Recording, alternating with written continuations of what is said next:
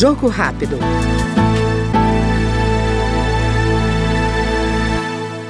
A Comissão de Constituição e Justiça aprovou o projeto que prevê o escalonamento do atendimento preferencial de acordo com a idade.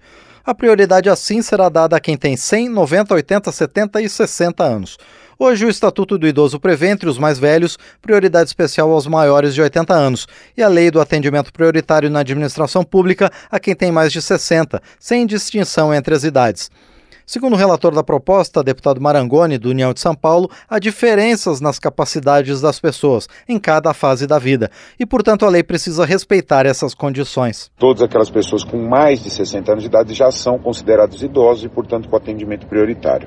No entanto, a gente sabe que há uma diferença significativa entre um idoso de 60 anos de idade, um idoso com 70 anos de idade, com 80, com 90, enfim, há uma diferença na capacidade física eh, de cada um desses idosos. Então, o projeto de lei ordena esse escalonamento, eh, tratando de prioridade dentro da prioridade. Este foi no Jogo Rápido o deputado Marangoni, do União Paulista.